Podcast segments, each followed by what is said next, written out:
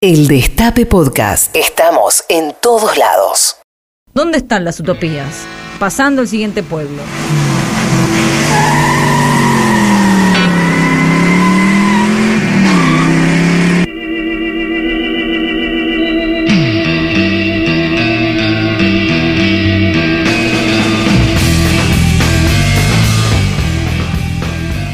¿Qué te prometieron que nunca te llegó? Todo. ¿Todo te prometieron? Sí, viste que como que a mí- yo me sentí muy identificada con la niña que mandó el audio recién, porque a las niñas nos prometen todo y yo siempre tengo un niño adentro. Adentro, En afuera. todos lados. A vos, Sonia, Tessa, ¿qué te prometieron que nunca Que te nu- llegó?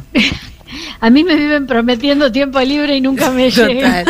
Ay, acá estamos expropiando su noche de domingo a nuestra No, columnista Rosarina. ¿Cómo estás, Sonia? Es un placer.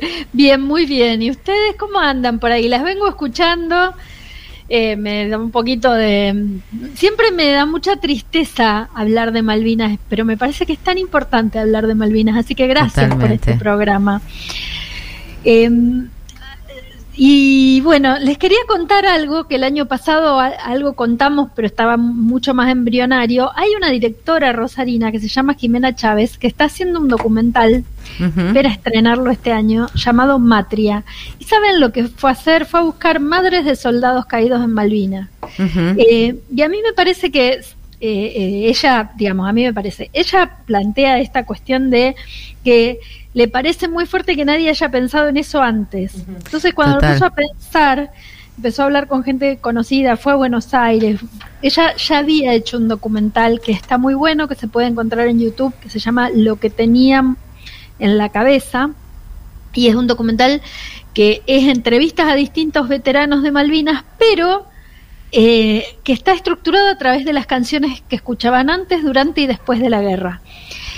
Y en ese documental, eh, casi todos los veteranos hablaban de sus madres. Ahí le, se le prende la lamparita a, Claro. a Jimena y dice, ¿cómo nadie fue a buscar a estas Es que eran madres?". muy chiquitos, eso también a veces se nos escapa, ¿no? Cuando se habla de soldados o incluso cuando se usa la palabra veteranos, que está asociada completamente a otra a una generación en este sistema que siempre describimos como capitalista, cis, heteronormado, ¿no? La palabra veterano, la palabra viejo están asociadas y entonces ya son como como descarte, ¿no? No nos olvidamos de los jóvenes que eran eh, de los chiquitos que eran, porque yo pienso 18 años, no, qué bebés en un punto.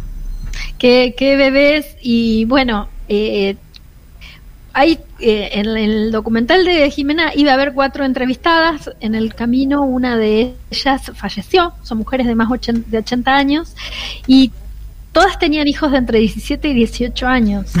Eh, es, eh, bueno en la, guerra, en la guerra de Malvinas eh, hubo 649 con soldados muertos, combatientes, no solo soldados, pero sab- sabemos que la gran mayoría fueron este, con criptos, ¿no? que la gran mayoría de los que fueron movilizados. Y hoy también salió en la etapa de Rosario 12, me interesa eh, con- contar de estas madres, pero también hoy salió en la etapa de Rosario 12 una entrevista muy buena que hizo Luis Bastús a Dora Ríos, que es una enfermera de Malvinas, que cuenta algo, Marta, cuando vos empezaste mm, el editorial, eh, ella dice, nos habían impuesto el silencio y durante 40 años no le contó ni a sus personas más cercanas que ella había sido enfermera en el Hospital Naval de Puerto Belgrano.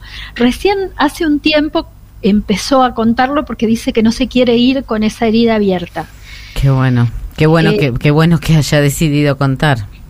Sí, totalmente. Y que y, y algo que dice Jimena, que a mí me gusta también, que es la directora de este documental sobre las madres, que se llama Matria, que todavía está en proceso, ella quiere estrenarlo este año, dice, ¿viste el abrazo feminista lo que es? ¿Cuánto que aguanta? Y estas mujeres no tuvieron nada. Eh, Muy fuerte. muy fuerte. Eh, en todo este abrazo feminista hay dos artistas rosarinas.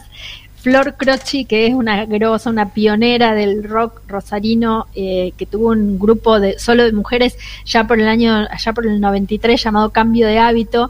Eh, Flor Croci es una bajista excepcional, además, eh, y eh, Evelina Sanso, que en, 20 en 2020, el 2 de abril de 2020, eh, hicieron una canción llamada Ellas, dedicada a las mujeres de Malvinas. Creo que es parte de esto que los feminismos empezamos a ver. Y si te parece, las podemos escuchar porque creo que la tenemos para escuchar esa canción. Dale, como no, me encantaría. Y me encanta, eh, digo, esto, lo que siempre decimos, digo, el coro, todas las voces que faltan en este coro de, de voces para reconstruir una historia que no se acaba con los 30.000, ¿no? Que tiene que tiene ahí un, un, número emblemático y abierto y doloroso que nos permite encontrarnos cada 24 de marzo, eh, pero que a la vez eh, nos queda esa nos queda esa ese, esa mm, como renguera en relación a Malvinas, ¿no? Que yo me acuerdo mucho de los primeros cantos post este dictadura que cantábamos, qué pasó con las Malvinas, esos chicos dónde están, ¿no? Pero es como la parte olvidada de, de, de, ese canto, ¿no? Aun cuando, cuando tengan alguna presencia, pero esta asociación entre, entre sobrevivientes de Malvinas, que podríamos decirle sobrevivientes, no solo excombatientes, eh, con, la, con las fanfarrias militares, ha generado como cierto divorcio en la sensibilidad social. Eso, y eso es muy groso que quedaron asociados ellos, que por ejemplo hace unos años entrevisté a Julio Más, que es un excombatiente rosarino, que fue taqueado justamente por ir a robar algo para comer, ir a buscar más que robar algo para comer, este, que hayan quedado asociados a los, a los que también fueron sus verdugos. Como que en esa asociación sí. nos costó mucho hacer la separación. Y cuando fue, eh, bueno, los excombatientes siempre están saliendo a dar de comer en el invierno, algún plato caliente a la gente que, que vive en la calle. Eh, y cuando fue, eh, ¿se acuerdan ustedes la explosión del edificio en Rosario el 6 de agosto de 2013? Uh ahí estaban los excombatientes ayudando, como siempre, digamos, en una tarea solidaria. Y la hija de Julio Más me dijo: A mí no me digas que mi papá es un héroe por la guerra, porque él eso no lo eligió. Decime que mi papá es un héroe por lo que hace ahora. A mí me pareció muy fuerte. Muy este, fuerte. Es, esa, esa intervención de esta chica, eh, porque es, ellos también, no digo todos, sabemos que hubo, hubo muchos muertos posteriormente a la guerra, no hubo muchos, se, se, calcula que entre 300 y 500 suicidios según la, la, lo que estiman las organizaciones de excombatientes, pero muchos de ellos convirtieron además esa necesidad de reivindicar lo que habían hecho en acción solidaria. A mí uh -huh. eh, realmente me resulta admirable, tratando de separarme de la, de la, de todo lo que puede ser cualquier, digamos, épica bélica que no me gusta para nada, pero sí de pensar en esos pibes que volvieron escondidos, que no podían, que nadie eh, reivindicó lo que habían hecho, digamos, como, como una tarea para, comunitaria y que aún así se pusieron a eh, buscar comida caliente para darle de comer a la gente que está durmiendo en la calle. Eso es también. Y otra cosa es que, por ejemplo, las enfermeras que fueron parte, y no son pocas, acá tengo anotado una cifra para no decir cualquier cosa, este, recién a partir de 2015 empiezan a ser reconocidas como también personas que participaron de ese conflicto. Y eran las enfermeras, eran las que estaban curando a los heridos. Ahí, eh, ahí con lo que tenían, porque si no, no había botas de nieve, imagínate lo que había en, en, en, las tiendas de campaña donde se atendían a los heridos, ¿no?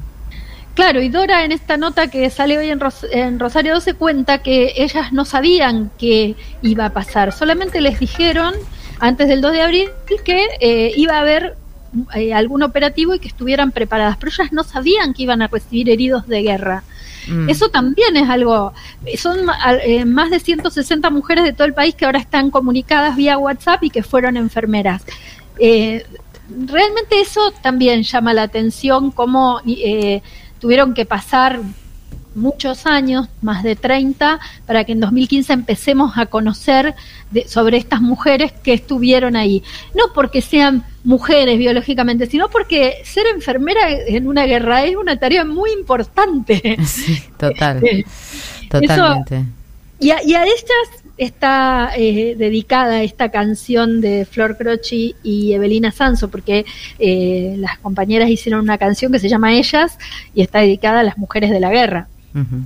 eh, Con esa canción te vamos a, a despedir y agradecerte todas las este no, las, las imágenes que nos trajiste, porque son un montón de imágenes relacionadas no solamente con, con que la guerra no fue algo que pasó en el sur, ¿no? Este, sino que, que tiñó, y aparte muchísimas personas, muchísimos chicos, sobre todo, fueron movilizados desde, desde las provincias, eh, no sé, chicos de misiones que de pronto estaban en el crucero General Belgrano, que creo que fue un antes y un, un después en esa guerra, y, y todas estas mujeres que no como vos decís, no es una cuestión biológica, pero a la vez hay una cuestión biológica en quiénes son las que son enfermeras. ¿No? que es esa, ese escalón un poquito menor de la medicina, es una tarea de servicios, es una tarea de cuidados y entonces está asignada a las mujeres, ¿no? Es esa tarea tan importante, tan poco visible, tan menospreciada y sin embargo eran las que estaban ahí consolando a quienes estaban heridos en esa guerra eh, inútil.